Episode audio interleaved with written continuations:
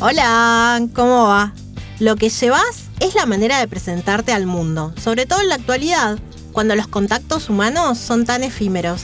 La moda es un lenguaje instantáneo. Esto lo dice Miucha Prada. Soy Nieves Pereira y esto es Cápsulas de Estilo. En el capítulo anterior hablábamos de cómo presentarnos al mundo y hoy vamos a hablar de la importancia al momento de vestir de la intención. Porque sí, en el momento de vestir, la intención sí que cuenta y cómo cuenta. Para empezar, me gustaría definir intención. Y hay dos definiciones, ustedes saben que yo soy media nerd, me encantan las definiciones. Eh, las dos definiciones son cosa que una persona piensa o se propone hacer y la última es idea que se persigue con cierta acción o comportamiento. La intención es un término con origen en el latín intentio que permite nombrar a la determinación de la voluntad hacia un fin. ¿Qué quiere decir esto? Que lo intencional es consciente, se lleva a cabo en pos de un objetivo. Y tiene mucho que ver con esto de poner la atención en una acción, hacerla a propósito o con propósito, vieron que está muy de moda el término propósito ahora, para generar una reacción. A mí es un concepto que me encanta porque además lo asocio a mis creencias, al budismo, al dharma y al karma. Toda acción tiene una consecuencia que no tiene por qué ser negativa, a veces siempre asociamos el karma a lo negativo y en realidad hay karma positivo también, hay karma bueno. Y también porque cuando uno medita, eh, está intencionando, dirigiendo la atención hacia entonces es un concepto que realmente lo siento como muy propio, muy orgánico, como que forma parte realmente de mi estilo de vida.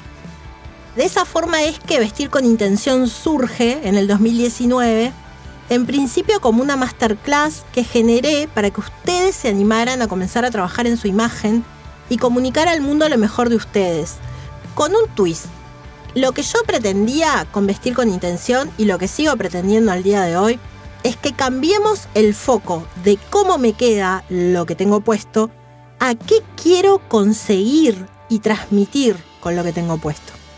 La consigna es compartirles de forma muy sencilla y efectiva las claves para que puedan lograr esa imagen armónica que quieren, para que empiecen a incorporar color en su vida, para que generen su estilo propio, pero por sobre todo, vestir con intención lo que pretende es que vestir deje de ser un acto mecánico o frustrante y que ustedes puedan comenzar a elaborar estrategias que les permitan generar esa intención. De esa forma es como vestir con intención se convierte ya a esta altura en un mantra de vida y en algo, en un concepto, en una idea que yo amo compartir con ustedes cada vez que tengo la oportunidad. Por eso para mí era tan importante hacer este capítulo. La intención, como les digo siempre, se trabaja durante el día y se pone a prueba en las mañanas. Vestirnos, ese casi primer acto matutino, hay quienes se bañan, quienes no, pero todos nos vestimos en las mañanas. Ese acto que puede ser detonante del humor y cómo encaremos el resto del día.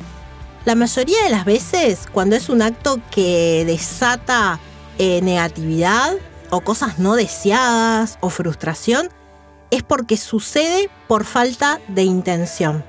Ustedes dirán, ¿qué tiene que ver la intención, Nieves, con vestirnos, con el darnos el dedito del pie contra la cama y tener un día de morondanga. Bueno, les voy a decir que cuando nos vestimos por la mañana deberíamos optar siempre por dos opciones. Mostrar al mundo cómo nos sentimos o utilizar nuestra vestimenta para mejorar nuestro estado de ánimo.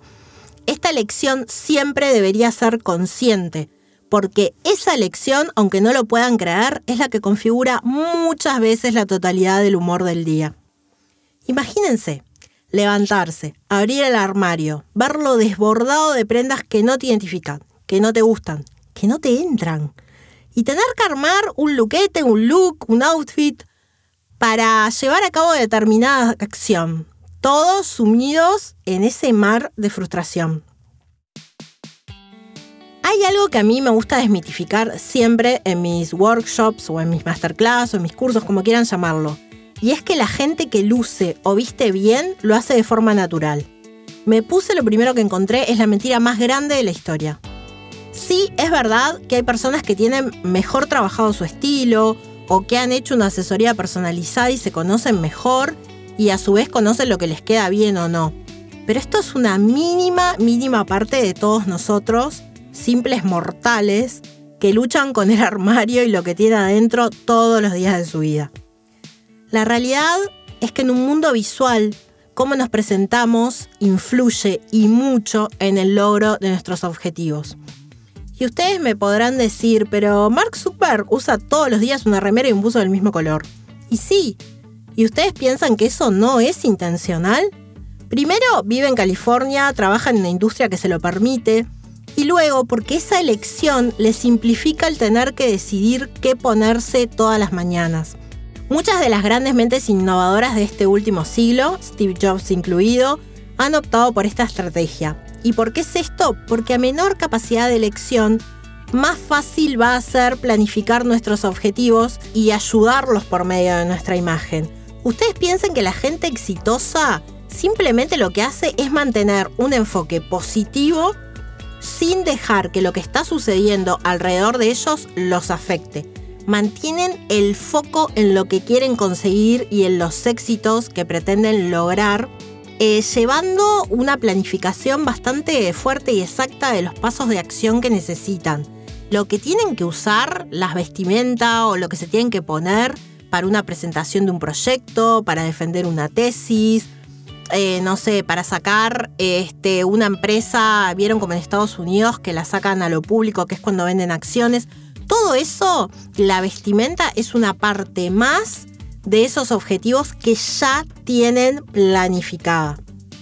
Por eso, lo que ellos hacen es enfocarse en los objetivos y sacar todas las distracciones extras de la vida. Una de ellas es la vestimenta y la frustración que ésta puede generar. Por eso no hay que temer a las estrategias de imagen. Yo siempre les digo, cuando vamos a pedir un aumento de sueldo, ensayamos mentalmente lo que vamos a plantearle a nuestro jefe, ¿no? Sí, nos paramos enfrente al espejo, eh, pensamos qué es lo que vamos a decir a nivel mental. ¿Y pensamos qué nos ponemos para ir a hacerlo? ¿O simplemente para nosotros las prendas que tenemos puestas en ese momento no son tan importantes como el discurso en sí?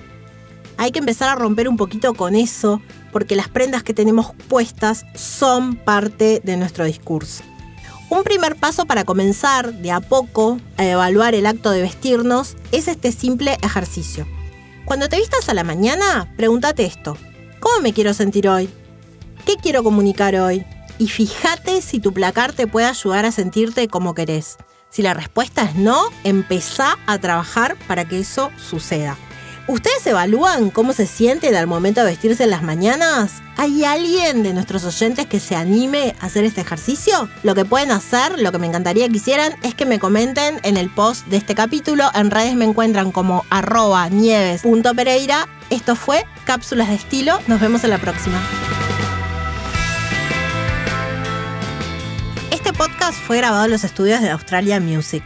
Producción, edición y música original de Gabriel Álvarez. Podés seguirlos en todas sus redes, arroba Australia Music Uy.